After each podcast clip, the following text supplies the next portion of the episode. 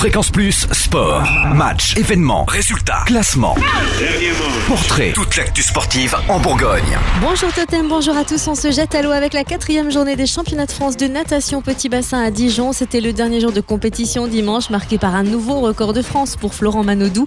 Le nageur de Marseille a complété sa collection de médailles d'or en décrochant le titre de champion de France sur le 50 mètres papillon en 22 secondes et 11 centièmes. Chez les dames, Camille Muffat a terminé ses championnats sur deux médailles d'or. Elle a notamment décroché la victoire sur le 200 mètres nage libre en 1 minute 53 secondes et 80 centièmes.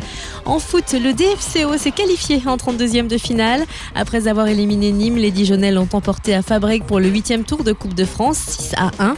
Ils affronteront à domicile le Clermont Foot lundi prochain pour le compte de la 17e journée de Ligue 2. Coup d'envoi du match à Gaston Gérard à 20h30. En basket, après la victoire dijonnaise face à Nanterre, la JDA a enchaîné à domicile en battant l'Asvel samedi dernier, 64 à 61.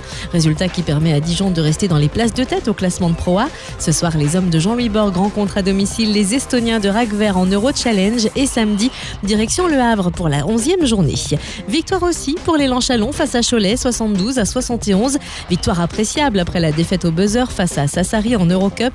Ce soir, les Chalonnais reçoivent au Colisée le Bilbao Basket en Eurocup justement avant de se déplacer à Limoges samedi pour le compte de la 12e journée. En hockey, les Ducs de Dijon ont marqué un coup d'arrêt en Ligue Magnus après 7 victoires consécutives. Le Dijon Hockey Club n'a pas eu le dernier mot face à Villard de Lens samedi dernier, s'inclinant 2 à 4 en 13e journée. Direction Briançon samedi prochain. En rugby, le match amical qui devait opposer le stade dijonnais à Chalon vendredi dernier à Bourillot a été annulé en raison des conditions climatiques. Il est reporté à une date ultérieure et enfin en hand. Le DBHB se déplace à Dunkerque vendredi pour la 12e journée avant de recevoir Toulouse au Palais des Sports de Dijon le 18 décembre. Fréquence Plus Sport, retour sur les temps forts en Bourgogne.